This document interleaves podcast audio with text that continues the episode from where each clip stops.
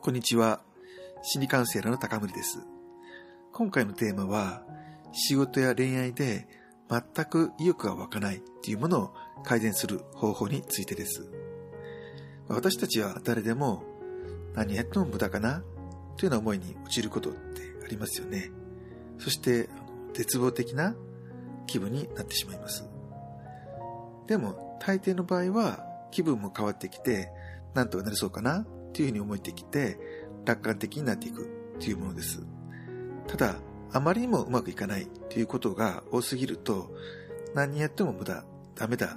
というふうに学習をしてしまうんですね。そうすると本当は簡単にやれることでももう鼻から諦めてしまうというふうになってしまうんですね。当然うまくいきませんよね。このような諦めというものを学習性無力感というふうに呼びます。無力感を学習してしまったんですよね。このような状態からどうすれば抜け出せるかということについてのヒントを伝えていきます。まずは慢性的な無力感を和らげるシンプルなテクニックについて長年積み重ねてきた無力感っていうものはいきなり前向きなものにするっていうことはできないですね。無理にモチベーションを上げようとしても苦しくなるだけです。かといってただこれを様子を見ているっていうだけでもそのまま無力感が続くだけだったりしますね。そんな時におすすめなのはこの無力感や絶望感を弱めるような言葉を使っていくっていうものですね。例えば、本当にどうしようもないな、なんていうふうに思っていたとしたら、その時に今のところはという言葉を付け加えていくんです。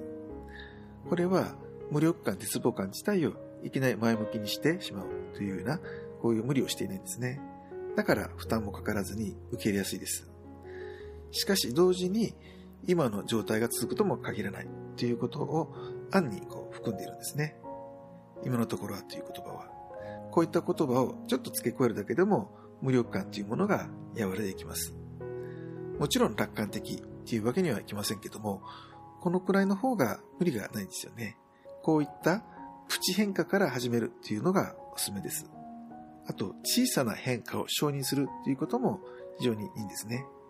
子供の頃からうまくいかないっていうことがあまりにも多いと、小さな変化っていうものはもうどうでもいいっていうふうに思ってしまうんですね。今の状態は非常に苦しいので、良くなることを完全にこう諦めている一方で、良くなるためにはこう完璧っていうのでなければそう思えないっていうふうになってしまうんですね。この完璧主義と諦めっていうことがこうセットになっているということですね。そうすると完璧に何かできさえすればいいけれども、そもそももう無理っていうふうになってしまうということで、これはもう諦めが先に立ってしまって、モチベーションが湧くっていうことはまずなくなってしまいますね。完璧主義がもう諦めの原因になっているということですね。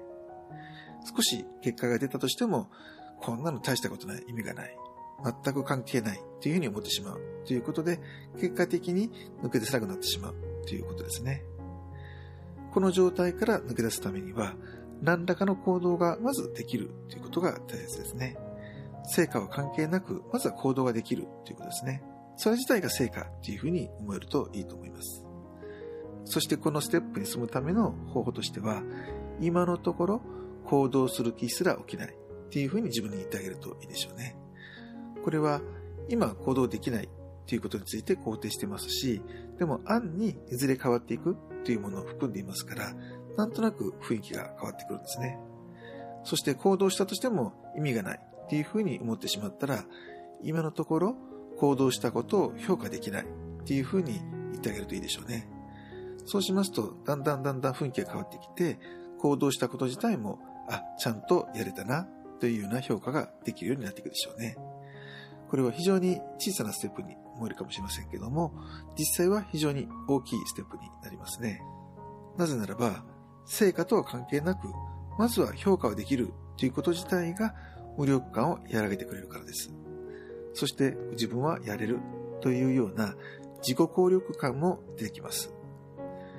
もともと無力感というものが身についてしまったのは、これとまさに逆をやっていたということになりますから、またそこを積み上げていくようなことをスモールステップでゆっくりやっていくということが大切ですね。でもどうしても諦めとともに何とかしたいっていう思いがあると、こんなペースではいつまで経っても拉致が開かないっていうふうに思ってしまうかもしれません。でも、それは大丈夫です。最初に大切なのは、勢いよく変わることではなくて、無力感があるゆえに動けないという悪循環を断ち切るというところですね。動けるようになるかどうかというところが、まずポイントと言ってもいいでしょう。そこを少しでも受けたことを認めることができれば、ここは悪循環を断ち切ったことになりますから、動けるように線になってくるんですね。そしてさらに動けるからまた認めていく。この好循環の輪を少しずつ大きくしていくというイメージです。ですから行動は最初はあえて小さいものの方がいいというふうに言えると思います。でも勢いがついてくると徐々にスピードがアップしていって、だんだんいい方向に進んでいきますね。行動力が小さいものであっても加速がつき始めてくるとかなりいいところまで行ってるっていうふうに評価してあげてもいいと思います。そしてさらにそれが加速していくっていうことですね。ただ変化し始めたとしてもあまり進捗状況について一喜一憂しない方がいいでしょうね。なぜならば、トントン拍子っていうわけにはいかないんですね。